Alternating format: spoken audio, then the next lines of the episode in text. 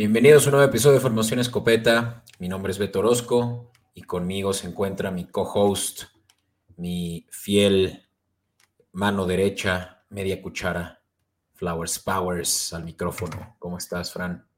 Muy bien, ¿y tú, Beto? Chingón. Un poco tarde en la semana. Como pueden saber quienes nos escuchan día con día, tan pronto sale el episodio, que por cierto, muchas gracias a aquellos fieles seguidores, eh, pero sí estamos grabando un poco más tarde, Fran, debido pues a ciertos conflictos de agenda. Sí, y también, bueno, sirvió porque pasaron varias noticias súper relevantes este, para varios fanáticos de la NFL que tocaremos ahorita en los escopetazos, Beto, y también queríamos darle tiempo, o sea, para grabar con calma una, la única división que tiene a todos sus equipos campeones de Super Bowl al menos una vez.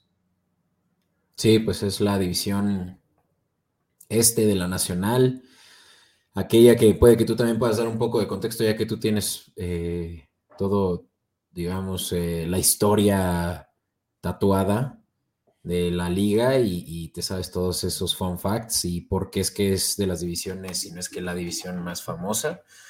Eh, pero ¿por qué no antes, Fran? Primero damos un par de noticias y nos vamos rápido porque pues evidentemente va a ser un episodio cargado si es que vamos a hablar de cuatro equipos a diferencia de dos, lo que es normalmente lo que hacemos en este off-season, que por cierto ya estamos muy, muy cerca de terminar, ¿no? Ya estamos para quienes también no lo esperan porque son tal vez escuchas nuevos.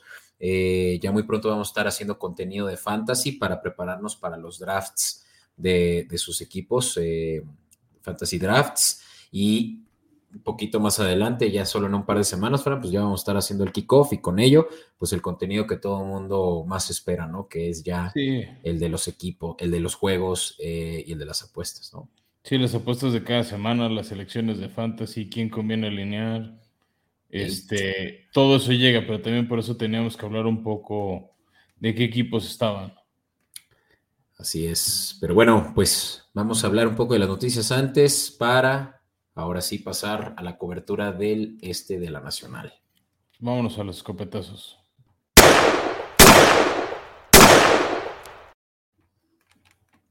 Vale, pues, Fran, eh, ¿qué te late empezar por el quien comanda la ofensiva de los Jets, Zach Wilson? Pues mira, si quieres arrancamos con el, el, personaje en el que está basada la canción de Stacy's Mom. Este, el coreback de los Jets, que tuvo una lesión en el primer partido de temporada, o sea que sí lo ya arrancaron ahora sí para los 32 equipos los juegos de pretemporada. Pocas veces los titulares ven acción, no ven muy poca. Pero de todos modos, con jugadores como él que están entrando a su segundo año, sí los usan un poquito más para que recuperen ritmo y empiecen a demostrar ciertas cosas, ¿no? Entonces, desgraciadamente para él, en una lesión, en una jugada solo, se lastima la pierna y la rodilla este, tienen lo que dice como un, desgaste en el hueso y en el, músculo. Entonces, por las semanas que se pierde, parece que solo se perderá de temporada regular la 1 y potencialmente la 2. ¿no? Y veremos el regreso de Joe Flaco, que aquí lo interesante es que semana 1 es Jets Baltimore. Entonces va Flaco contra su ex equipo, ¿no? Sí, se le hizo a la NFL una narrativa más. Eh, Stacy's Mom. ¿Qué, es, qué, hay detrás, Fran? Ah, es muy sencillo. Durante este off-season salió que Zach Wilson empezó a salir y algo más con la mamá de un amigo suyo. No les podemos poner a los que nos ven en YouTube o nos escuchan en, en, Apple Podcast o en Spotify o Google la canción de es de la banda Fountains of Wayne. les podemos poner por ahí el link pero si las ponemos nos bajan el video por temas de derechos de autor, no tenemos, no pagamos los derechos para reproducir la canción, pero pues igual habla de alguien que está enamorado de la mamá de, de, una compañera, entonces este, ese es el mejor reflejo de lo, que hizo este, este coreback que podamos, que esperemos tenga un mejor segundo año, hay muchas esperanzas de, de los neoyorquinos en él, este, pues primero que, que sane, pues, pero si no, ya es una leyenda para varios.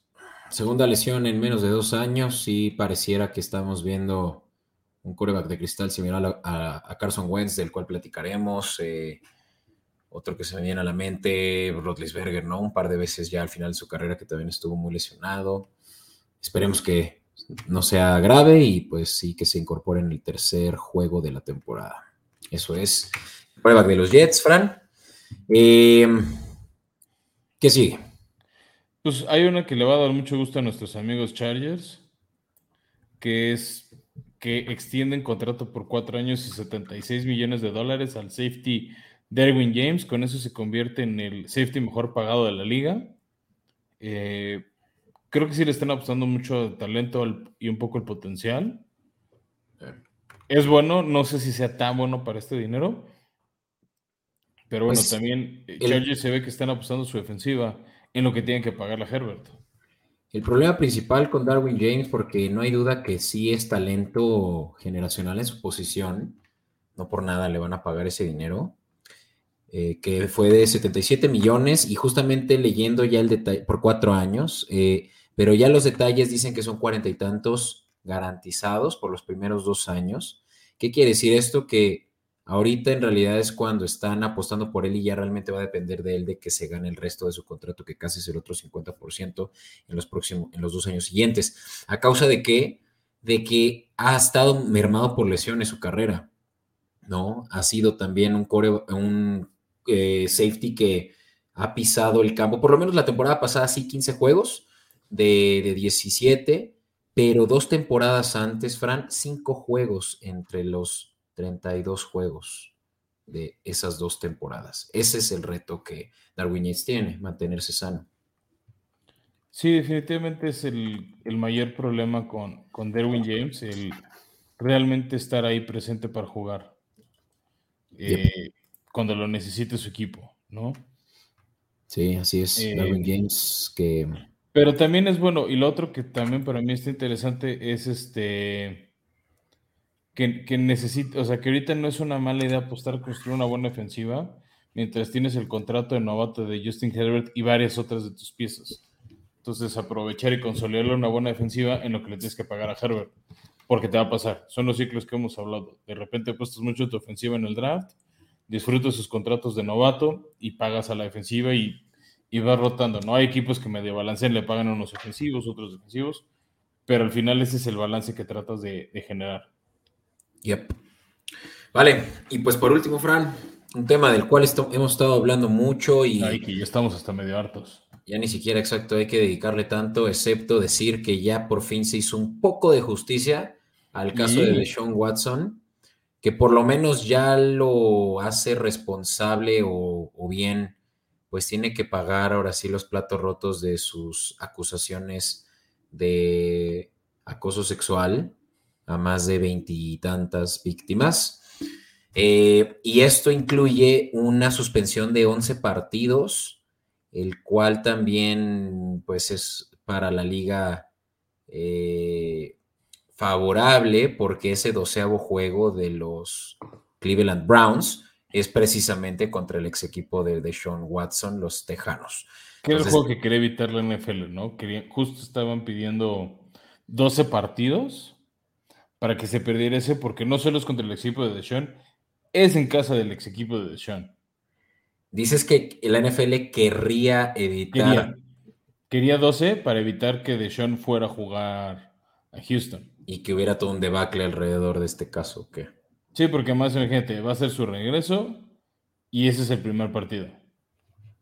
A mí me pareció al revés. A mí me pareció que la NFL de nuevo aprovechó la narrativa de lo que genera eh, eh, ¿cómo se llama? Rating. Pues puede ser, pero todo es que todos los reportes decían que la NFL estaba buscando este que no jugara contra Houston, que fueran 12 partidos. O sea, todos los reportes oficiales es que la, liga, bueno, no la liga, sino los representantes de Gudel estaban buscando 12 partidos con por medio de la apelación. O sea, querían un año y si no era un año, por lo menos 12. Más la multa millonaria que fue de 5 millones de dólares, este, como para, para una fundación que apoya la violencia en contra de las mujeres, ¿no? O sea, de tratar de ayudarlas y apoyarlas a salir de esa situación violenta. Además de que se va a tener que someter a eh, no son tratamientos, ¿verdad? Pero... Pues sí, tal vez como yo profesional. Ah, exacto. Entonces, pues mira, si eso no es justicia, por lo menos es una probadita de, de karma. Creo que mejora el sabor. La, gran polémica sigue, por ejemplo, que hay jugadores como Russell Gage que por apostar 1.500 dólares este, les dieron un año. Y este hombre por acusaciones mucho más severas y de cargos criminales, este, ni siquiera un año. ¿no? Entonces, nunca vas a, creo que nunca vas a tener a nadie 100% satisfecho. Vas a tener a los que dicen que fue excesivo y a los que dicen que se quedó corto. Pero bueno, es algo de justicia. Sí, algo es algo. Pero bueno, Fran, ¿algo más? ¿O estamos listos para aventarnos al ruedo? De que, de que pasemos esta cobertura tan especial de, de esta edición tan ganadora y que yo estoy representando unos equipos con mi gorro. Oh, No tengo la mano la mía de los Cowboys, pero bueno, yo voy representando a los Cowboys. Por acá eran los Giants, si quieres. No, no, esa sí para que veas no me la pongo. Vamos pues. In tight coverage. ¿Tú por qué crees que no me pongo esa gorra, Fran? Yo sé, porque son las dos gorras que te duelen más. Y esta es la tercera. De hecho, también esa, esa también es de campeón de un rival de los Patriotas de Super Bowl. Esa, es bien merecida, la de, los, la, de los, la, de los, Giants también, pero pues esa sí dolieron más. Dale más de los Giants. Sí. Eh, vamos a empezar por, por, por, el equipo que portas, ¿no? Tan, distinguido porte el que traes. Ya ves, eh, eh, hay que vestirse elegante para este podcast. Y bueno, vamos a hablar de las poderosísimas Águilas de Filadelfia, equipo que estuvo el año pasado en playoffs para pasar el rato. Este, o sea, Tampa Bay los estaba trapeando feo al inicio del partido. Sí, fueron a, super, fueron a playoffs, ¿no? Sí, o sea, pero al final fue un equipo de playoffs. O sea, fue el sembrado número 7 con varias piezas. Fue interesante porque fue de esos equipos que tenían entrenador novato. ¿No? Ya va, este. Y además fue un entrenador que llegó eh, relativamente tarde en el este, en, el, en el proceso Nick Sirianni, que venía del esquema de Frank Reich en, en Indianapolis y que ya había estado en Filadelfia en la época que quedan campeones con Doug Peterson. No, o sea, es un cuate dentro de los estándares de la NFL de entrenadores en jefe, joven, tiene 41 años, llegó de 39 a dirigir este, a, Filadelfia y tuvo un buen primer año. Sí, sí, pues eh, Siriani tenía justamente el reto de, pues representar o coachar a un equipo que venía de muy mal eh, coacheo anterior, ¿no? Ah, perdón, déjame decirte, no, no, no venía de, bueno, antes de Indianapolis, había estado, perdón, en los Chargers como entrenador de corebacks y de ah. receptores, pero no, no, no, no estuvo en el equipo de Doug Peterson, más bien por su trabajo en los Chargers es que lo llama Frank Reich a ser su coordinador ofensivo y ya por eso acaba sustituyendo a Doug Peterson en, en Filadelfia, que no sé, la gente que no se acuerde, Doug Peterson, que ahora es entrenador de los Jaguars, este, lo corren relativamente tarde a los demás entrenadores. Entonces Filadelfia entra en un proceso tardío para reclutar, comparado al resto de los equipos que en ese momento estaban buscando, y, y Nick Sirianni, y parecía que nadie quería hacer por los problemas, la verdad es que Nick Sirianni le entró al ruedo y tuvo un buen año. Al final, nueve victorias, ocho. O marca positiva dentro de su, de su primer año como entrenador. Sí, sí 9-8 terminaron. Y fue también la primera temporada de Jalen Hurts, ¿no? Que, sí, ya como titular. Como titular, que tuvo pues una temporada relativamente buena, más de 3.000 yardas aéreas, 16 touchdowns, 9 intercepciones. No lo mejor que uno podía esperar, pero pues aquí es donde está el catch de este coreback, que es en, las yardas recorridas, ¿no? Que sumó, y eso lo creía haber visto por aquí, pero me parece que eran 11 yardas por acarreo, ¿no? Ahorita ya te digo exactamente cuántas yardas recorridas, pero es un, es un estilo de coreback similar a como el que es de Lamar. Eh, sí, es un, es un coreback un poquito más corredor. Vimos, vimos que en Alabama pues también tuvo buenos números. Eh, fue justamente por eso que lo seleccionaron eh, como coreback suplente eh, en un principio, ¿no? Eh, pero, pero Tuvo 3.000 yardas por, por aire, Beto. Este. mil por. Mil por. Ah, no, no es cierto. Sí, no, no, no, sé si llegó a mil. Sí, no, no, mil. No recuerdo mil. No, no. No, por tierra tuvo 784. Ajá. Sí, que es mucho. Tiene un poco más de mil en su carrera. 10 touchdowns corriendo. O sea, si tienes a un coreback que te va a dar una productividad única, la que equipos como Ravens, equipos como los Cardinals, son los únicos que pueden eh, decir que tienen esos corebacks eh, de la calidad de Cam Newton al inicio de su carrera, ¿no? Sí, el gran problema con Jalen Hurst también el año pasado no fue el coreback más capturado, pero sí recibió 26 capturas. Estás hablando un promedio de dos por partido.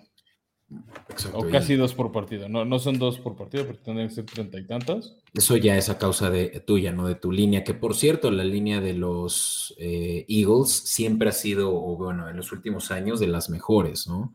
Sí, y, no, Beto, justo para también hablar de, de, lo que la gente está viendo en YouTube, es quiénes llegaron a este equipo. Y lo más fuerte, lo hablamos aquí la noche de, del día uno del draft, fue la llegada por, por trade de pick de primera ronda y tercera ronda con Titanes de AJ Brown, un buen receptor, un receptor muy físico, muy alto, que pelea los balones en el aire y genera muchos yardas después de la recepción. O sea, creo que ese es el principal talento de, AJ Brown, esa capacidad de pelear el balón y generar yardas después de, completar, el, de, que atrapó el pase.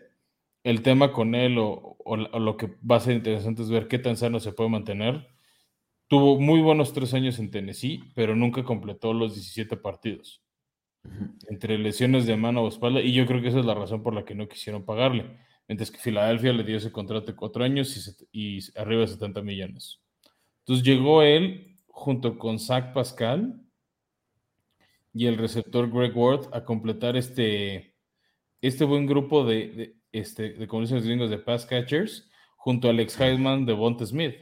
Exacto. Devonta Smith que no tuvo su mejor primer año, pero pues claro que jugó justamente como el abierto, ¿no? Que, es velocista y, pretende recibir los pases largos. Así yo creo que es como lo van a seguir utilizando, pese a que Brown también es muy bueno en esos verticales.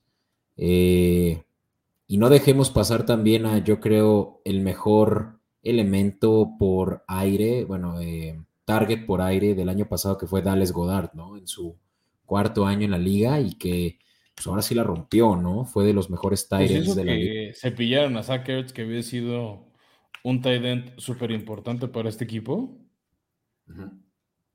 Este, o sea, justo su, buen desempeño como tight end hizo que lo intercambiaran a Arizona a media temporada el año pasado. Yep. Y yo creo que también lo que es destacable de este equipo de los Eagles desde el año pasado es que son de los mejores corriendo el balón, ¿no?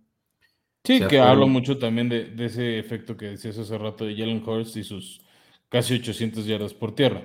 De hecho, fue, eh, fue el jugador con más yardas terrestres, eh, incluso por arriba de sus corredores Miles Sanders y Boston Scott. ¿no? Que también tuvieron varios problemas con los corredores el año pasado sea, en temas de salud, o sea, no, no, hubo consistencia. Que eso también, a ver cómo se beneficia con la llegada en la línea del centro Jason Kelsey, que, que debe ser algo interesante. Y también destacar, Beto, eh, a nivel defensivo, la, la, llegada de, este, del esquinero James Bradbury, que estuvo en los Giants, que había tenido buenos años, y la llegada en el draft del tackle de Georgia, Jordan Davis, que fue su primer pick con, la, con el pick número 13 creo que, bueno, además, este, de, la llegada de Jay Brown, son piezas interesantes de cómo operó su draft eh, Filadelfia y también con eso medio recuperan bajas, por ejemplo, o, suplen más bien bajas de jugadores como Jordan Howard, su corredor, que fue uno de los más lesionados y sufrieron mucho, así como su esquinero Steven Nelson, que, se fue a los Tejanos, este, y el retiro de su guardia Brandon Brooks, ¿no? Entonces, este como que Filadelfia supo compensar piezas ganadas contra las perdidas. Este, destaco del draft sobre todo Jordan Davis, ¿no? Y Nico Dean, ¿no? También que es... es lo que te iba a decir. Dos que vienen de los campeones este, de los Bulldogs de Georgia. Pero Jordan Davis es el que se ve que tendrá un impacto inmediato. Nakobe Dean un esquema de rotación de, de los linebackers este, de Filadelfia. Sí, no, o sea, Jordan Davis es una torre de casi dos metros y 150 kilos, ¿sabes? No va a dejar pasar a nadie, sobre todo eh, es muy bueno para detener la corrida. Y, eso le va a permitir. Ezekiel Elliott. Justo. Y eso le va a permitir a los linebackers no tener que hacer tanta presión, tanto blitz. Van a poder también eh, destacar su, su, su rol más en el nivel secundario, teniendo a alguien no similar a Aaron Donald, no se le asimila, pero sí alguien que puede contener incluso a dos linieros ofensivos, ¿no? Es que creo que esa es la clave, Beto. Cuando tienes un buen pass rush, que puedes generar buena presión al va con cuatro, máximo cinco, manda seis jugadores de cobertura, siete jugadores de cobertura. Sí, es más difícil que te hagan daño en la secundaria. Exacto, sí. ¿No? Pero bueno, eso es lo que llegó y lo que se fue este, de Filadelfia. Y ahora pasamos a hablar de su calendario, Beto. Este. y, cómo los vemos, ¿no? Ya por ahí los que nos siguen en redes sociales han visto que la línea de over-under está en nueve y media victorias. Pero veamos cómo los calificamos tú y yo. Sí, pues mira, eh, quedaron como segundo lugar de su división y por eso es que tienen un calendario medianamente difícil, ¿no? Sobre todo porque van a, enfrentarse a los de la a los de la América, a los de la norte americana. Eh, si no me falla la memoria. Ah, no, no es cierto. Nada más son los Steelers a los que. No, pero eso es por el calendario ese famoso de las rotaciones que, que hacen. Más bien se van a enfrentar a todo el sur de la americana sur de la americana y norte de la, de la, de la nacional, ¿no? Y, y, es, y es aquí donde pueden, pues, verse, pues, con equipos potencialmente difíciles como los Packers, ¿no? Pero bueno, vamos a hablar de ellos, ya para que no nos vean en YouTube, Escopeta Podcast, pero, eh, Fran, ¿por qué no haces los honores con tus águilas? Ya, realmente mis águilas son otras de otro deporte, pero bueno, este, se abre uno, creo que relativamente fácil en Detroit. O sea, en cuanto a temas talento, deberían de abrir con una victoria el equipo de Filadelfia, seguido de cuatro, tres juegos accesibles contra Vikingos, contra los Commanders allá en Washington, luego reciben a Jaguares, el regreso de Doug Peterson a la franquicia que lo hizo campeón. Sí, ese, está bueno. Y también Garner Minshew, ¿no? Ve a su ex equipo. Pues a ver si, o sea, si Jalen Hurts lo deja jugar. Eh. Por eso resalto más el tema de Doug Peterson. No, pero bueno, esa sería la semana 4. Pero creo que pueden arrancar tranquilamente con un 4 y 0 el mes de septiembre. Y en octubre se empieza a poner interesante. Van a jugar en Arizona, que puede ser su primer derrota. Después, domingo por la noche contra los vaqueros. Este duelo que año tras año nos lo ponen en horario estelar. Aquí está más parejo. O sea, creo que la serie contra los Cowboys se pueden ir uno y uno. Después el, duelo de Pensilvania contra Steelers. Que por lo maltratado que están los Steelers, los veo ganable. Y ahí te va otra seguidilla de cuatro partidos para mí muy accesibles para Filadelfia. Que es este Tejan, los Steelers en Houston contra los Commanders el lunes por la noche y luego en Colts. Puede que en Colts no sea tan sencillo, pero puede ser otra seguidilla de cuatro partidos súper ganables para este equipo. Ay, pues no estaría tan seguro, sobre todo el de Commanders, es uno que creo que pueden subestimar. Eh, ya platicaremos de ellos, pero yo creo que son sneaky estos es Que Carson Wentz, eh, ese, es, el problema. y la ofensiva de Filadelfia me agrada más. O sea, finalmente el equipo de Filadelfia es un equipo de playoffs del año pasado. ¿no? Y después vienen dos partidos complicados que si sortean vamos a candidatear fuertemente a Filadelfia. Uno es recibiendo en domingo por la noche a los Packers y luego ya en diciembre reciben a Titanes, ¿no? El, AJ Brown en su partido de revancha. Creo que esos son dos de los últimos partidos más complicados que va a enfrentar Filadelfia. Después tienen tres visitas corridas un poquito rudas. Una en los Gigantes, que es la primera vez que los van a ver en el año. Y siempre se les complican esos, ¿no? Sí. Otra en Chicago, ya en pleno diciembre, muy cercano a Navidad, que va a ser otro partido súper difícil, sobre todo por el factor clima. Ahí sí el juego terrestre de Filadelfia va a tener que brillar. Y luego otro en, los Vaqueros de Dallas por ahí de Navidad. ¿No? Ya para los dos juegos de enero contra Santos en locales que ahí puede estar todo más tranquilo porque el clima está a tu favor. Yo, yo es una buena defensiva. Yo justo creo que ese de los Santos puede ser determinante porque si por algo a los Eagles se les va la primera, bueno, eh, la, división, si Cowboys se las roba, puede que se estén peleando con Santos eh, el comodín a final de temporada. No, sin duda, pero si te fijas, después de los Titanes, Gigantes versus Cowboys no se ven tan complicados. Tal vez el de Cowboys porque es de visita. Y luego Santos y Gigantes. O sea, es un cierre no tan complicado como de otros equipos de los que hemos estado hablando, Beto. Y por eso yo veo a Filadelfia cerrando el año con un 11-6. ¿no? Entonces yo diría tranquilamente apuéstenle al over de 9 y medio. Pues sí, te sientes, te sientes muy seguro. 9.5 es alto, paga bien, más 105, o sea, tiende a probablemente subir a 10 pronto. Ah, perdón, sí. No paga también, quiere decir que muy probablemente pronto ya esté en los 10, ¿no? Y es que es un número que ha cambiado mucho, Fran. Las Águilas estaban creo que como en 8 cuando se reveló el, el calendario y ha subido.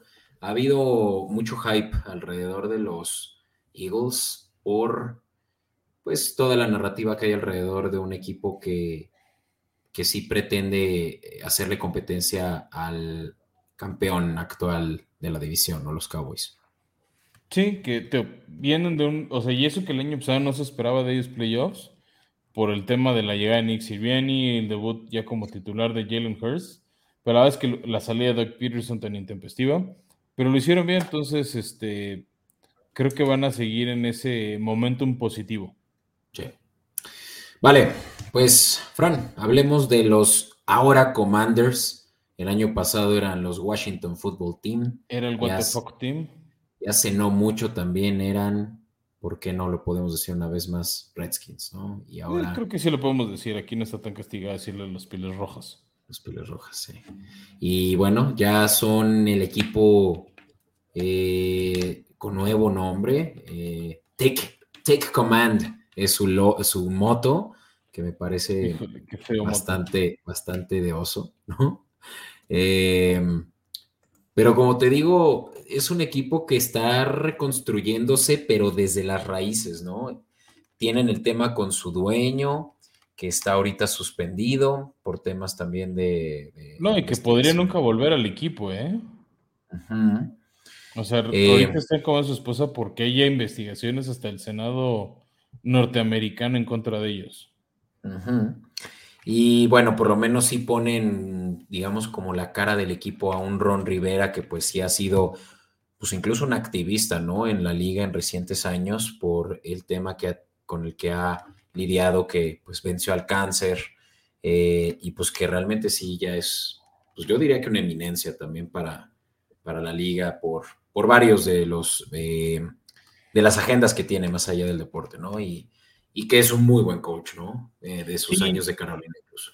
Sí, es un cuate muy querido y se le tiene mucha fe.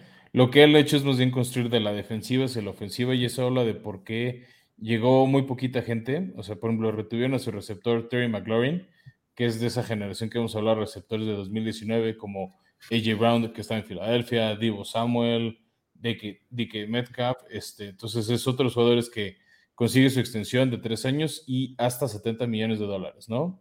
También agarraron un guardia que se llama Andrew Norwell, bastante bueno y competente. Trey Turner, un expatriador de Carolina que conoce muy bien Rivera, que es Joey Sly. Y un hombre que pueden ver en pantalla en la esquina superior izquierda, los que nos están viendo en YouTube, que es Carson Wentz, ¿no? Hicieron un trueque muy raro para quitárselo a Indianapolis. Creo que se pasaron de buena onda este, llevándoselo. También son algunas rondas condicionales, esto depende de qué tanto juegue o no juegue Carson Wentz y qué tan bien o no lo haga. ¿no? Pero de todos modos, este, también tuvieron que suplir la baja, ¿no? Y ahí el sniff, sniff de Fitzmagic que decidió retirarse. Este, y de todos modos, por ahí está Taylor Heineke como suplente, ¿no? Que tal vez le dan una pequeña oportunidad en cuanto a Carson Wentz falle. Es que justo ese es el problema, Fran, que Carson Wentz sí es un upgrade contra Taylor Heineke, quien el año pasado dejó mucho que desear. Eh, le dieron, la verdad, las llaves del changarro y no consiguió, pues, más que siete victorias, ¿no? Y eso en partidos, eh, pues, sencillos, como el de los Falcons, y luego una, una racha que tuvieron también de juegos ganados y, sorprendentes para varios, como fue contra Bucaneros, contra Raiders también. Eh, pero pues sí fue Heineken realmente decepción. Eh, tuvo varias intercepciones, casi un ratio de 1 a 1 de touchdowns contra intercepciones en 20 y 15. 3.400 eh, yardas, vamos, un, un, coreback no muy competente, ¿no? y, y, fue, es por eso que Carson Wentz realmente puede ser una mejor opción, ¿no? Vemos también, y no hay que dejar pasar, que a Terry McLaurin le dieron un contrato multimillonario. Em, y, pues tiene buen, buen, buen eh, buenos receptores. Aquí también en pantalla vemos a Curtis Samuel, que no ha vivido la expectativa, pero no olvidemos a Johan Dodson, que fue selección de este Johan Dodson, selección de este año, que se habla muy bien de él, de que va a poder escalar el roster rápido. Y ya ni hablar de Logan Thomas, quien ha sido, quien ha sido también una muy buena adición al equipo los últimos años como Tyrant. Entonces parece, todo pinta bien, ¿no? Sí, y lo otro que me gusta de este equipo también es su defensiva con el novato defensivo de hace dos años con Chase John Curtis Samuel.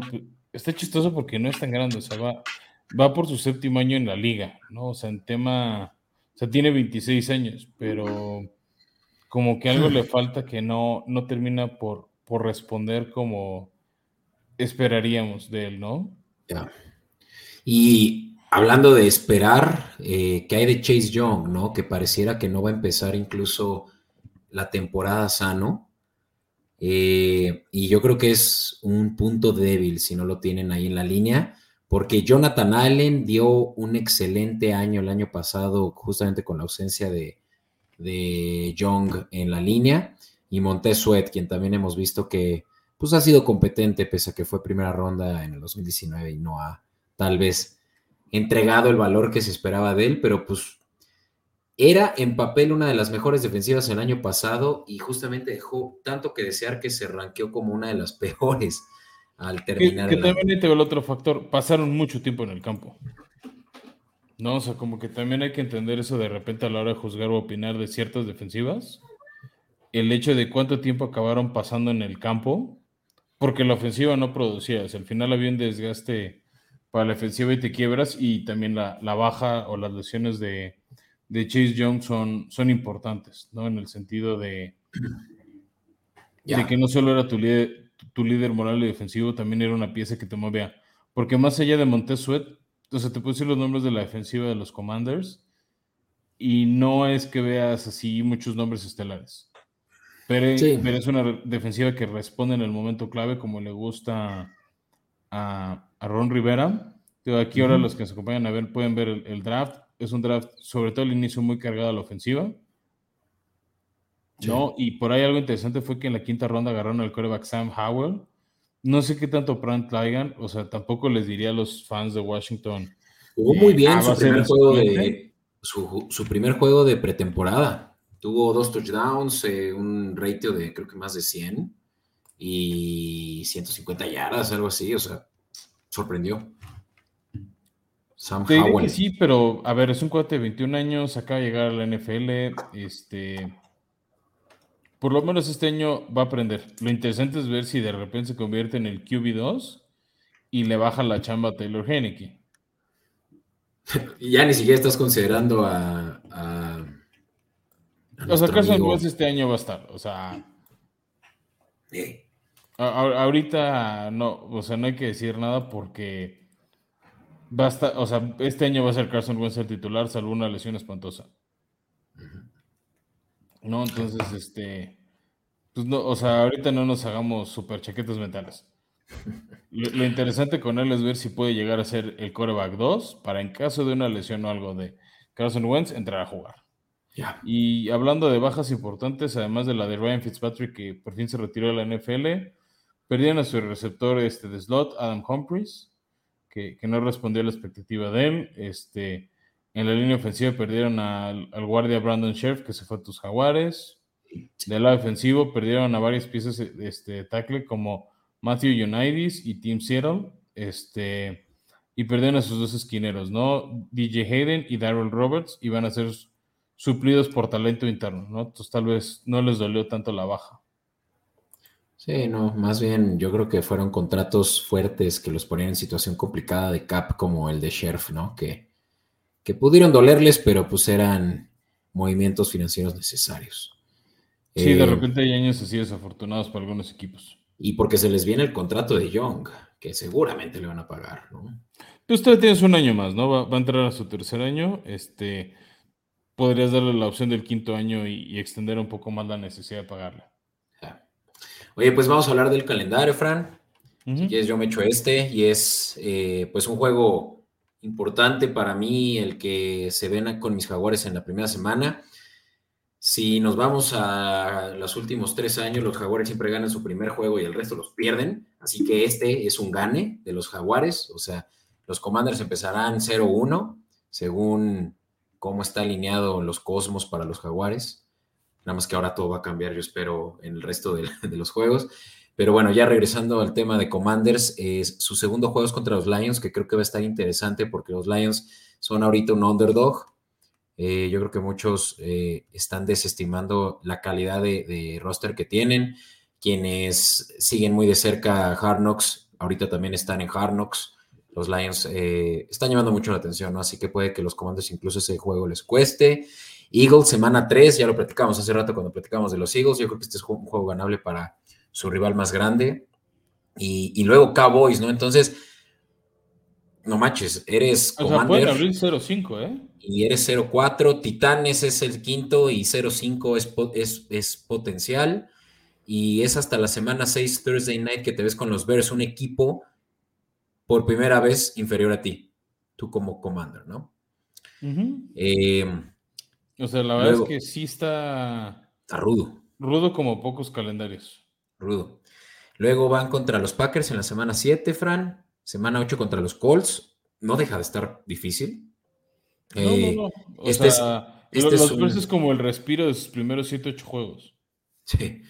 Ya para este punto, Carson Wentz ya tuvo una revancha contra su ex equipo, los Eagles, que lo lo sacaron por la puerta contra trasera. y contra los Colts. Y ahora contra los Colts. Entonces Carson Wentz va a traer motivación, pero si le ganan, lo cual es muy posible, además va a venir ya bien bajoneado para la semana 9 que se enfrentan contra los vikingos, que también está difícil. Un equipo pero así como es en casa, podría ser de los que sigan.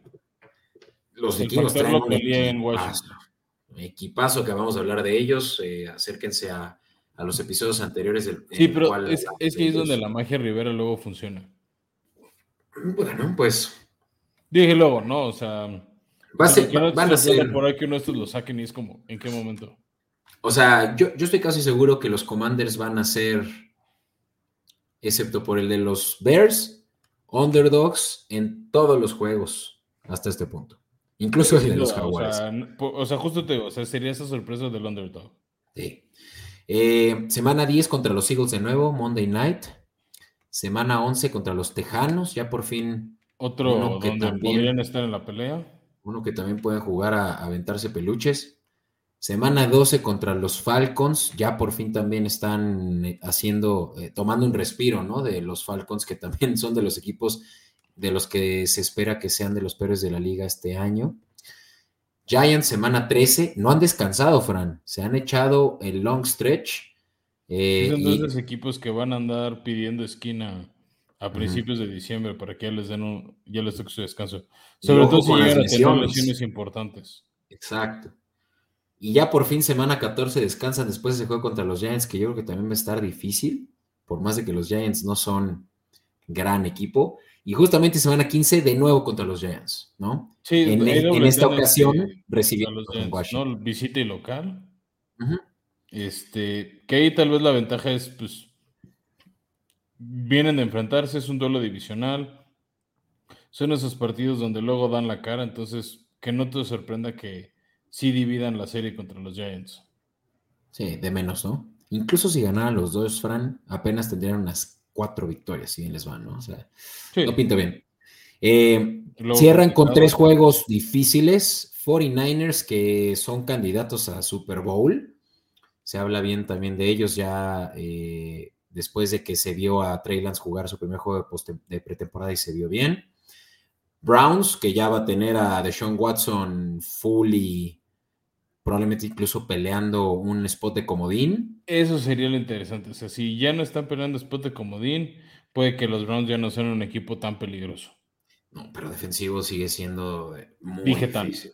Sí. Y cierran contra su, eh, su rival divisional más fuerte, los Cowboys.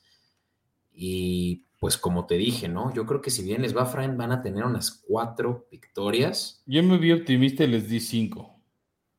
Pero ve el under, over-under está en 7.5. Se volvieron locos. demasiado alto. O sea, creo que es mucha fe a lo que Ron Rivera le puede sacar a esa defensiva. Yo creo que esta es la mejor apuesta hasta el momento en el episodio, Fran, apostarle al under. No me gusta apostar al under porque qué aburrido, pero yo creo que este es under. Bueno, es aburrido si le vas a los comandos. Es divertido si vas a que los comandos pierdan. Sí, sí, sí. Pero bueno, eso O hasta sea, aquí. podrías estar cobrando este under en octubre, ¿eh? Sí, sí, sí, sí. O principios paga de mal. noviembre. No paga mal incluso, la verdad que puede, puede ser muy pronto menos, así que yo lo agarraría ahora. Pero bueno, esos son los Commanders.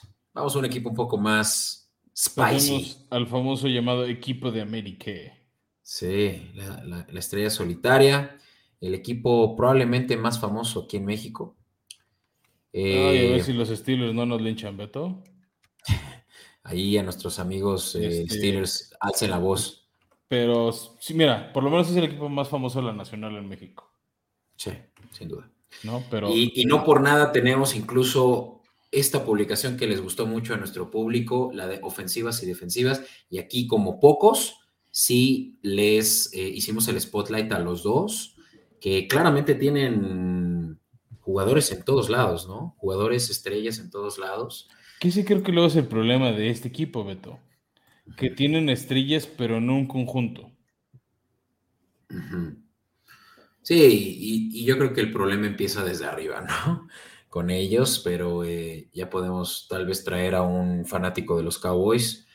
No duden en a través de Escopeta Podcast escribirnos si quisieran, pues que nos echáramos un duelo aquí de, de- de palabras. eh, si, si los Cowboys realmente son contendientes ya por primera vez en cuánto tiempo, Frank, que no han llegado el año a... pasado fue un contendiente, o sea, llegaron a playoffs como local. Fueron el único equipo local que perdió en la ronda de comodines. Yo quería decir que llegaran a final de conferencia. ¿Cuánto tiempo tendrá eso? Como 25 años, 26. Muy bueno. Eh, y bueno, pues eh, ya sin echar más, más, eh, ¿cómo se llama? Eh, Es que repasamos rápido como quién llegó a Dallas, que Sí, sí. más bien el, el foco de los vaqueros fue retener talento, principalmente a Dalton Schultz, su tight end, que ha cubierto bien este, esta tradición de, de tight ends en, en los vaqueros de Dallas, ¿no? O sea, ha habido muchos, este, y pues le, le tocaba a él cubrir la bajada de Jason Witten, ¿no? Que es como el de memoria más reciente, que dejó números súper históricos. Este, que es como que se fue, regresó, un año de retiro, luego estuvo un año en Dallas, luego se fue a los Raiders, de plano se fue, pero la verdad es que Dalton Schultz ha hecho muy bien su trabajo, le pusieron Sí. la etiqueta franquicia, al final lograron extender el contrato, o sea, lograr esa, esa extensión, pero vamos, tiene jugadores también como Jay Novacek, este, el, el famoso Mike Ditka ha sido de esos lo- entonces Ah, sí, lo, lo- que yo, lo que yo diría de Dalton Schultz es que sí estamos viendo un top 10 tight end ahí, ¿no? O sea, sí tiene. yo me decir que en el top números. 5, ¿eh? Nah, tampoco, no manches. O sea, es el sea, quinto. Kelsey, Waller, Andrews, Pitts. Eh, me falta uno de los tops. Schultz. ¿Qué pasó, Fran? Eh, ah, ese es mi ranking. Eh, Quinto. Bueno, pues, está bien. Top 6, top 7 puede ser. Pero, en fin, creo que es nada más uno de los buenos pass catchers que tienen, pero pues hablemos de CD Lamb, que puede este ser el año breakout de él, ¿no? Tiene que ser sueño breakout y más con la baja de Mary Cooper, que ahora está en Cleveland, al que no le pudieron pagar este, lo que debían. Vienen de pagarle una fortuna a, a Dak Prescott el año pasado, entonces tiene que vivir ese contrato que después de la horrorosa lesión en 2020, creo que tuvo un buen 2021. También llegó, por ejemplo, de este, llegaron dos linebackers, Anthony Barr, que no está en la imagen, y el otro es Dante Fowler. Este, son buenas adiciones a la defensiva de Dan Quinn, sobre todo porque tienen que cubrir bajas, este, además de la de Amari Cooper, relevante la de Cedric Wilson, que había sido un buen este, receptor abierto. Entonces, CD Lamb tiene que, que, jugar por nota este año, ¿no? O sea, también por el tema de jugar con el número 88 en los vaqueros. Michael Gallup, que viene saliendo de lesión, creo que puede ser un jugador que aporte muchísimo. Pues si está sano. Sí, no, no, no, pues tiene que estar sano y tiene que aportar, si no, se va a ir. Sí. Ahorita sigue la ¿no? Te decir, y Ezequiel, que había debutado muy bien, que sus primeros años en la NFL fueron buenos, vinieron un poco las lesiones, el tema del control de, de, su peso. El tema del contrato, en el momento que le pagaron, ¿no? Sí, y el cómo se ha caído. Literal, todo menos el peso se le ha caído. Esta, el primer partido de pretemporada que se veía las tomas de él de lejos, ya no se le ve esa pancita. Ya.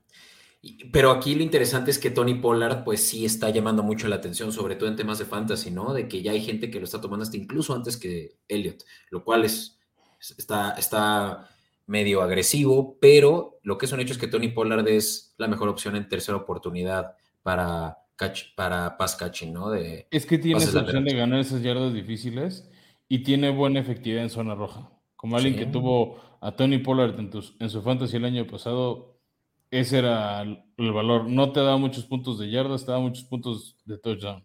Te voy a decir un, dato interesante de Tony Pollard. Yardas por acarreo, eh, perdón, sí, yardas por acarreo terminó en segundo lugar en la temporada pasada con 5.5 yardas por acarreo. Y, eso habla de que lo usaron poco, pero fue efectivo el tiempo que lo usaron. ¿no? no y también entró bien a cubrir eh, la lesión en su momento de la baja por lesión de, de Ezequiel, que se perdió algunos partidos, que también Ezequiel había estado cometiendo muchos fumbles al principio de año, y eso también estaba doliendo mucho a los vaqueros. Ya. Oye, ¿por qué no platicamos un poco de la defensiva que tuvo ciertas adiciones? Sí, hablamos una que era Dante Fowler, la otra es Anthony Barr, dos linebackers que conoce Dan Quinn más a Fowler que, este, que Anthony Barr. Los dos buenos. Este, sí haciendo un poco de lana, pero los dos les dieron contrato de un año, ¿no? Entonces es también como, son de esos contratos de demuéstrame que vales y te extiendo. ¿no? Creo que el gran nombre de esta defensiva es Micah Parsons, que fue el novato defensivo del año pasado y creo que es el hombre donde van a estar puestas las miradas, ¿no? Ese jugador número 11. El que y Lawrence, ¿no? Que pues, es un jugadorazo. Sí, el que empezó a hacer mucho ruido el año pasado y después de ver unos videos de entrenamientos contra los Cherries me decepcionó un poco, es Trevon Dix, el hermano de Stephon, que había sido durante varias semanas al principio del año el líder en intercepciones. Fue el líder en intercepciones el año pasado, con 11. Ah, sí acabó de líder, no, no me acuerdo si acabó no líder, este, empezó muy fuerte, había, estado promediando las primeras 7, 8 semanas una intercepción por semana y después este, atravesó problemas, pero en las jugadas, vamos a ver si las podemos, si, si no estamos infringiendo propiedad intelectual, las compartiremos a través de Escopeta Podcast en Instagram y en Twitter, pero ves cómo lo queman feo en la cobertura en un entrenamiento contra los Chargers.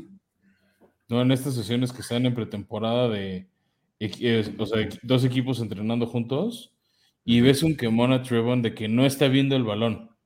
Está viendo al jugador y le quiere hacer como caras y es un quemón sabroso. A mí me llama mucho la atención que ya hemos hecho muchas referencias de PFF Pro Football Focus que pues entregan información muy, muy relevante para poder analizar a los jugadores incluso de manera individual. Y algo que me llama la atención es que siendo Trevon Diggs el líder de intercepciones el año pasado con 11, como mencioné, fue rankeado en el número 80 entre corners. O sea, se lo acabaron. Y justo porque la productividad, o sea, como que su juego no fue realmente productivo, excepto en esas jugadas de, suerte, si lo queremos poner. Eh, es que ese fue su estilo de juego, precisamente, Beto. E, es como una especie de, bateador en béisbol que o abanica todas o conecta home run, pero nada en medio. Sí, sí. ¿no? Entonces, ese es el problema para mí de Trevon Dix, que vivía de, buscar hacer la jugada grande en vez de constantemente nada más rebota el pase. No todos los tienes que interceptar tú. Sí, ser un pero tampoco te los pueden atrapar todos los demás. Sí, o sea, yo, yo, diría que todo lo opuesto a un Stephon Gilmore, Jalen Ramsey, ¿no? Que van a tener intercepciones, pero esa no es su prioridad, sino eh, mantener apagado al receptor. Es que esa es tu chamba, evitar que atrapen pases, no atraparlos tú. Exacto, sí. Justo, y que pues yo creo que eso pone a la, a la secundaria de, Dallas realmente en el spotlight, ¿no? Eh, donde se va a estar contendiendo el balón más, ¿no? en los pases largos. Eso va a ser lo interesante. Pues eso es lo que esperaríamos este, de ellos. En el draft tuvieron pues relativamente un draft discreto los vaqueros. Este, no, o sea, obviamente como todo el mundo pues sí reclutaron. Este, reclutaron un tackle ofensivo de Tulsa, Tyler Smith. Este, después ahí empezaron a repartirse con este, defensivos, eh, receptor, tight end, otra vez línea ofensivo, esquineros. Eh, el tema de Smith es que quieren ver si es un poco como la El Collins que perdieron hace un, poco para, para, hacer ese tipo de liniero que genere la corrida. Y pues es que ellos se destacan mucho por su, por su línea ofensiva y ahorita ya está muy veterana, ¿no? Sí, ya, ya tocaba empezar a renovar esta línea. La duda es ver si el, tema con Tyler Smith han hablado mucho del tema de su comportamiento y su carácter. Que se le, le podría jugar en contra. Sí, no fue muy destacable el, draft. Eh, no es muy común de Dallas que tengan un draft muy prominente. Uno que otro buen linebacker han sacado de ahí eh, y receptores, ¿no? El caso de Jalen, Jalen Tolbert es es para, mantener un ojo ahí, ¿no? Cómo se puede incorporar a, ese wide receiver room, ¿no? Sí, pero creo que eso sería lo que destacar. Y si quieres, pasamos al calendario de los vaqueros. Dale. Eh, pues arrancan contra los bucaneros. otra vez semana uno contra Tampa Bay. La diferencia es que ahora es de locales en domingo por la noche este, sí les toca abrir el año un poquito difícil y después contra los Bengals, ¿no? Este, luego, luego contra equipos de playoffs que llegaron muy lejos el año pasado. Entonces, este, difícil el inicio de los vaqueros. Después se les compensa un poco jugando con, en Gigantes en Monday Night y luego Commanders. Creo que aquí sí es un poquito mejor Dallas que esos dos equipos, pero al final son partidos divisionales. Se les puede complicar mucho. Después tienen que visitar a los campeones Rams, que últimamente han traído su número y se los han traído de hijos. Luego Filadelfia. De ahí viene un par, vienen, de hecho, cuatro, cuatro juegos corridos contra la norte de la, de la NFC, está peculiar eso. Se echan corrido Leones, Osos, Empacadores y Vikingos. No está chistoso, ¿no? O sea, los cuatro rivales de división. Sí, está. Este, e, en ese orden, unos Packers que se le han complicado en toda la, o sea, toda la vida mientras Aaron Rodgers ha sido coreback, se les han complicado. Luego, Gigantes, eh, y el segundo. Luego uno complicado contra los Colts en domingo por la noche. Luego duelo tejano, este, recibiendo en casa Houston. Luego van a jugar contra tus jaguares allá de visita. Sí. De ahí otro partido complicado contra Filadelfia. Este, la ventaja es que es en casa. Y cierran de visitantes el último jueves por la noche ya en enero en Tennessee. Y cierran el año contra los Commanders. No se ve tan fácil, ¿eh? ¿Te digo mis números o me dices la línea de over-under? Pues dime tu número primero. 10 victorias, 7 derrotas. Pues mira, justo está en 10.5 la línea. Pues está igual, ¿eh? O sea, menos 115 para arriba o para abajo. Yo les diría el under porque ese punto 5 nos pega. Sí. Sí, está, está difícil. O sea, ya platicábamos muy, eh, recio de los Eagles y de los comandos que pueden ser medio sneaky. Bueno, no, creo que me estoy contradiciendo. Estábamos diciendo que los comandos no van a ganar más de cuatro juegos. Pero los, los Philadelphia Eagles puede que sí se la hagan difícil a los, eh, a los Cowboys. Y de lo que dependerá que este número realmente sí se les dé. Sabiendo que van a tener juegos, y me voy a regresar tantito, eh, para quienes nos ven en YouTube, eh, estamos viendo que van a jugar juegos difíciles contra los vikingos. Por lo menos punto que pierden uno de esos dos. uno de los Eagles, punto que también lo pierden. Eh, perderán seguramente, bueno, no digo seguramente, pero potencialmente los dos primeros Bucaneros y Bengals. Igual y, el partido contra los Packers y Packers, Titanes, Titanes, Titanes y Colts también pueden ser dos partidos. Y justo esas son las justo esas son las siete derrotas que anticipábamos. Y eso si le ganan a Rams, no mencionamos ese Rams. Entonces. o, uno contra los Bengals, ¿no? O sea, incluso las 10 se ven rudas. Se ve rudo y los jaguares. También, ¿no? Puede ser. No sé, como que Dallas este, le iba bien contra Doug Peterson. Sí, eso sí. Pero sí, está, está difícil, o sea, y creo que es una línea realmente bien atinada, ¿no? O sea, 9 se vería muy favorable para los apostadores y 11 ya estaría muy... Pero para allá para allá tiende, ¿eh? Pareciera que pronto vamos a estar viendo que la línea se, pone en, 11. Y, entonces sí creo, sí creo que va a estar difícil para cualquiera que, sea de corazón eh, cowboy, ¿no? Te digo, 11 incluso yo, yo me iría primero por este por Filadelfia que por los vaqueros. Yo creo que Dallas sí va a estar peleando ese título divisional, pero al final creo que se va a decantar por Filadelfia y no por los vaqueros. Wow. Eso, ese es un statement fuerte. Interesante, interesante. Yo creo que sí lo ganan los Cowboys, sinceramente, porque McCarthy tiene eh, la chamba en la, eh, en la caliente, ¿no? Entonces, yo creo que le, le, va a dedicar mucho esfuerzo a su coreback Dak Prescott y Dak que está en muy buena forma. No hemos platicado nada de él hasta ahorita. Yo nada más diría que Dak sigue mejorando su juego y ya por fin vamos a ver realmente creo que al coreback franquicia que tanto hemos querido ver eh, para los Cowboys. Sí, creo que ya este segundo año después de la lesión le ver mucho mejor. Este, veamos cómo responde. Chido. Pues vamos con los más aburridos de esta división, Fran. Y no lo digo nada más por el afán de ofender. Pero pues los Giants claramente son los menos favoritos de esta división y qué oso ser el menos favorito al lado de los Commanders, quienes tienen el nombre más, mm, más, eh, pues sí, aburrido. Una palabra tal vez eh, fea de decirlo porque es apenas el nuevo nombre de los, del equipo de la NFL. Creo que esperábamos más y fue un nombre muy meh.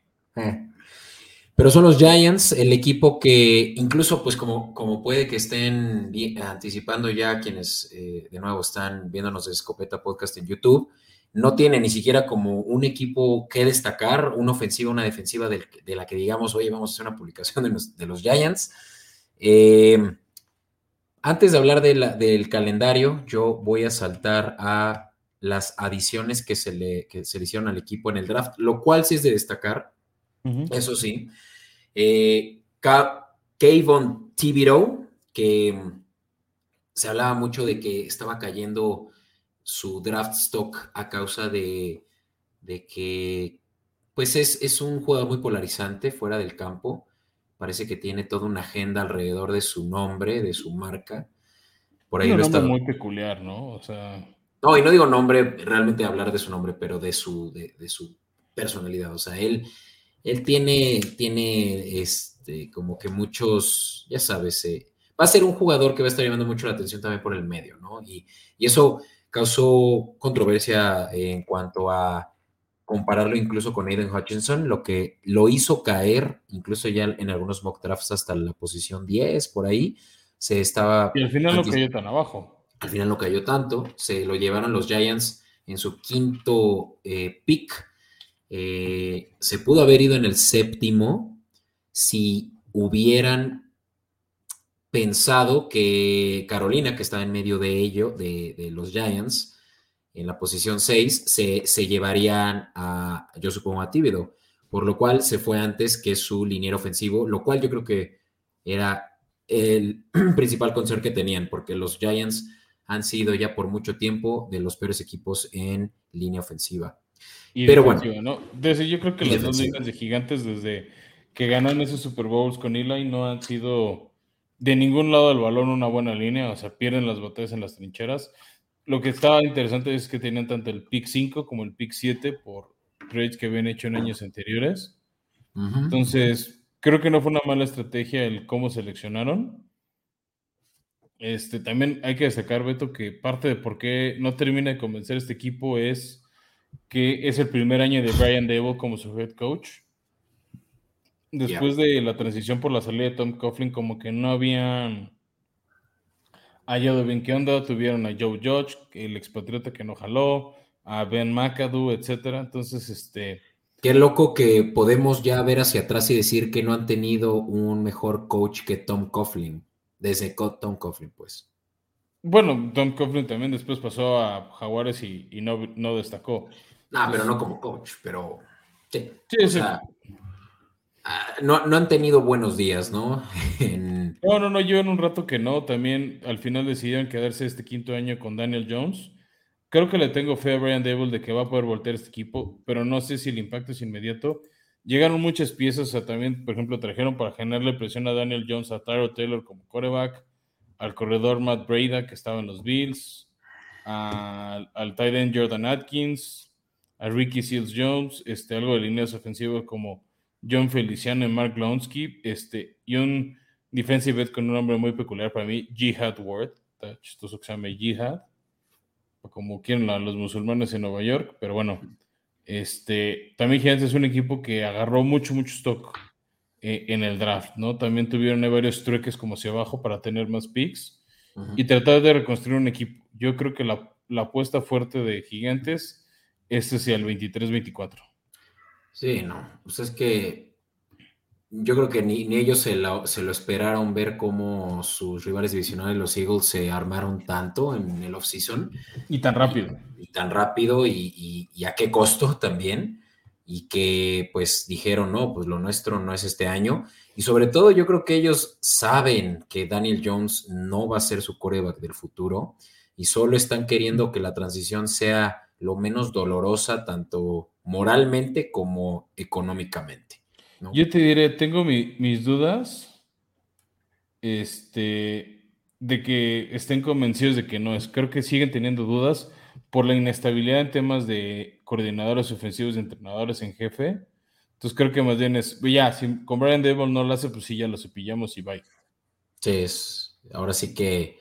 No, y, pensar que solo el año pasado le dieron muchísimas armas, eh, receptores pues sí podría decir yo élite en Goladay, en Tony, de, también del draft, y, no, no cuajó, o sea, muchas lesiones y, realmente mala suerte que, piénsalo, o sea, le dieron todo para que pudiera tener un juego efectivo, excepto que olvidaron que necesitaban darle tiempo, que justamente Daniel Jones lo necesita, es de los corebacks que más se tardan en soltar el balón, y el tiempo no se los ofrece su línea ofensiva y fue justamente lo que ya este año redoblaron esfuerzos eh, seleccionando a tres linieros ofensivos en el draft, eh, de los cuales el primero es uno que llama mucho la atención y en un punto hasta estuvo considerado para el primer pick, Evan Neal, ¿no?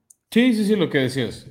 Y aquí también lo interesante es si no, por lo menos están armando piezas para en, 2020, en el draft de abril del 23 agarrar un quarterback en, el lugar de Daniel Jones. Y rápidamente, antes de repasar su calendario, ahí te va quién es las bajas más relevantes de este equipo. Eh, se fue John Ross, aquel que fuera pick de primera ronda de Cincinnati, el receptor abierto.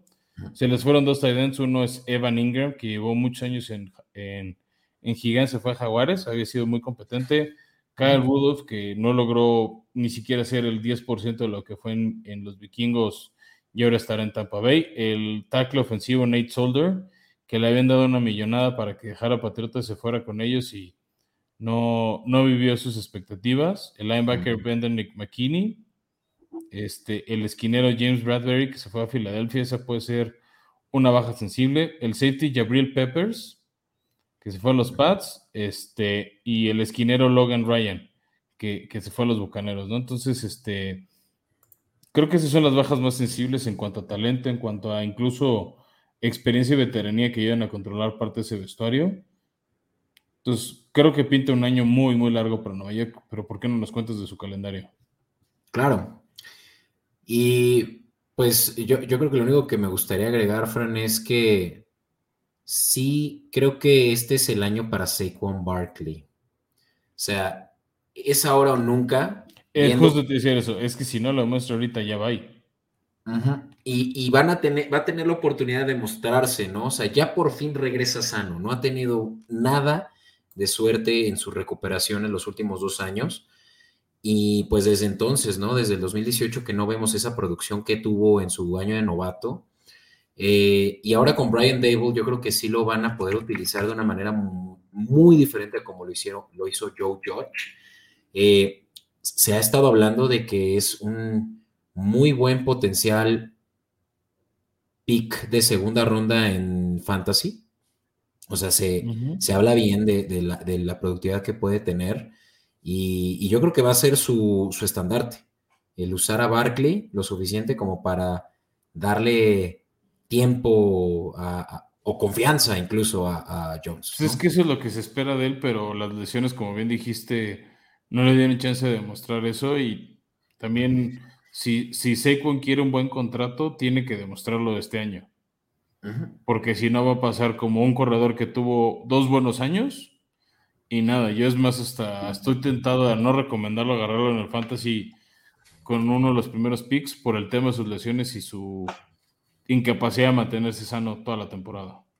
Eh, pero bueno. para mí ese es mi tema de él y Christian McCaffrey. Sí son muy buenos estando sanos. Es como cualquier corredor, ¿no? Sí. Pero bueno, hay corredores que han sido más constantes, este, y, y, no es como que me mi primer pick por alguien que en la semana dos o tres se lesiona. Eh, eso sí. Pero bueno, hablemos de su calendario, Fran. Empiezan contra tus titanes. Creo que ese es un juego papita para los tuyos. Pinta. Pinta. Eh, pero bueno, estamos hablando de unos gigantes sanos, con un coach nuevo que además viene de, de sacarle todo ese jugo a Josh Allen para hacerlo una superestrella, así que va a estar interesante ese juego. Pantera, segundo. Una línea defensiva, bueno, o sea, eso va a ser el problema Va a ser como bautizo de fuego para ese equipo de gigantes. Eh, Panteras en la semana 2, eh, un juego también interesante ahora que ya se anticipa que Baker Mayfield vaya a ser el titular. Puede que también se ponga un poco tricky ese juego. Eh, Cowboys en de los primeros ganables de su primer batch de partidos. Cowboys en Monday Night. Sabemos que son juegos divisionales y eso siempre son apretados, pero eso no le quita que vaya a estar difícil para los Giants. Verse en la semana 4, pues sabemos que tienen muchas oportunidades de, ganar porque pues, son el último equipo de la división el año pasado y por lo tanto van contra los peores equipos de las respectivas divisiones contra los que van. ¿Qué es otro de eh, los ganables para ellos? Y justamente ese es el de Bears que puede ser el, el papita de la norte de la nacional. Semana 5 Packers, no pinta nada bien viendo que Packers tiene de las mejores ofensivas y de las mejores defensivas overall. Semana 6 Ravens, ese está horrible para mi gusto, para los Giants. Yo creo que también se van a topar con una pared ahí. Semana 7 los Jaguares, que pues yo creo que también van a ser favoritos. ¿Van a que la tienen ganable y no va a estar fácil? Exacto, no va a estar fácil. Ya sabemos que los Jaguares vienen eh, renovados. Mejorando mucho. Definitivamente. Semana 8 Seahawks, ese sí yo creo que es un regalito que pueden aprovechar viendo que los Seahawks están en reconstrucción incluso eh, más necesitados que los mismos Giants. Entonces, ese puede ser su segunda victoria. Y qué mejor que semana, ah, bueno, semana 9 descansan, entonces además de todo se van descansando eh, victoriosos y regresan la semana 9 contra Houston, ¿no? Lo que puede también darles un respiro más para poder tal vez pelear, eh, por lo menos no ser el primer sembra, bueno, el, primer pick ya tan temprano, ¿no? En la temporada. Que quién sabe, tal vez que el año los Commanders lo van a estar peleando, ¿no? Mm, por lo menos como lo vemos, como lo pintamos, sí. Porque los Commanders tienen un calendario mucho más difícil que los Giants, ¿no? Semana 11 que yo no, voy a subestimar, como ya he dicho mucho, a los eh, Leones esta temporada y este es un juego que eh, si, si, ellos sí hacen lo incorrecto y lo subestiman, les van a dar una paliza a los Leones, te lo, te lo anticipo. Cowboys de nuevo en la semana 12, no creo que tampoco sea favorable con todo y que lo reciben en casa. Ah, no, no es cierto, este, este se juega en Dallas, el primero se jugaba en, en MetLife Stadium. ¿Qué no eh, son de esos partidos que nos sorprenderían de se sobreestiman los vaqueros y es donde pierden una onda así? Sí, sí, eso sí, o sea, hay que recordar que los gigantes jugaron juegos apretados la temporada pasada y ganaron incluso ese juego contra Santos eh, a inicios de la temporada pasada que sorprendieron y ganaron, ¿no? Puede pasar aquí. Eh, Commander semana 13, ese es el primero que, que se ven con, los más chicos de su, los otros más chicos de su división. Yo creo que es un juego muy importante para los gigantes si es que quieren tener dignidad. Eh, Eagles en la semana 14, pues ya, ya habrán, ya, ya se habrán visto contra ellos. Ah, no es cierto, ¿no? Es el primero. No, no, no, Filadelfia lo ven tarde en el año. Los dos juegos, de hecho. Commanders de nuevo, entonces es un back-to-back, casi, casi de. Bueno, sí, es un back-to-back de, divisionales y, y también muy reciente que se habrán visto contra los Commanders, pero ahora en Washington, esta segunda ocasión. Semana 16 vikingos, y ese también es yendo al US Bank, y ese juego tampoco es difícil. Pero es un cierre brutal, ¿no? Vikingos, Colts, brutal. Ajá, y, por lo menos reciben a los Colts, ¿no? Digamos que ese es el único pro que tienen. pero que es al aire libre, ¿no? y terminan contra los Eagles de nuevo para cuando seguramente ya van a estar lapidados, ¿no? Los, los Giants. Y perdón para quien se esté ofendiendo por mi, pesimismo contra ellos, pero pues aceptémoslo. Son de los equipos más vulnerables esta temporada. ¿No? Y no sé tú, Fran, pero para mí que ese 7.5 el over-under también es absurdo, ¿no? No, es un insulto, es altísimo. O sea, yo creo que me estoy viendo muy generoso dándole 5. Claro, yo, yo haría un teaser y buscaría probablemente 4, sinceramente. Y te paga muy bien 4, yo creo. o sea, el under menos 145 está bien. Que un over es, es, un momio, es un momio muy, muy chafa. Yo, en todo caso, lo bajo a 7, a 6.5 y ya que el momio sea por lo menos positivo, más 106, algo así. Sí. Incluso cinco y medio si lo consigues. Pero pues sí, es un equipo en reconstrucción. Bueno, no, no creo que se consideren en reconstrucción. Sí. Yo creo que son, porque son, son muy orgullosos los, los Giants, ¿no? Bueno, en general ningún equipo de la NFL. a ver, Seattle está en plena reconstrucción y no lo admite. Pero sí, el, el tema está en una transición por un nuevo entrenador en jefe. Quieren ver este año si de plano le dan o no una oportunidad a, Daniel Jones. O sea, es como su última chance de demostrar o se va. ¿Tú qué crees? si no, el año que entra van a estar agarrando con nuevo entrenador, con nuevo gerente general que entraron este año, a un nuevo coreback. Y ahora sí ya empezará una buena reconstrucción. Pero por lo que decíamos, agarrar muchas piezas de línea ofensiva, de línea defensiva, este, cuerpos en la, en la secundaria entonces creo que la apuesta más bien es a, reconstruir el equipo y ya nada más de repente encontrar al corredor y el coreback que les falte como esas piececitas aquí y allá y tiene un equipo más competitivo. Porque la verdad es que incluso con Eli no lo eran. Llegaron a, o sea, Eli tuvo dos muy buenos playoffs. Pero Eli nunca tuvo un buen equipo. O sea, los gigantes campeones de Eli durante varios años no fueron buenos equipos. Y eso es lo que, eso es lo que duele más como fan de los Patriotas, que exactamente no eran tan buen equipo. buena defensiva, muy buena defensiva. Pero aún así no era una defensiva dominante.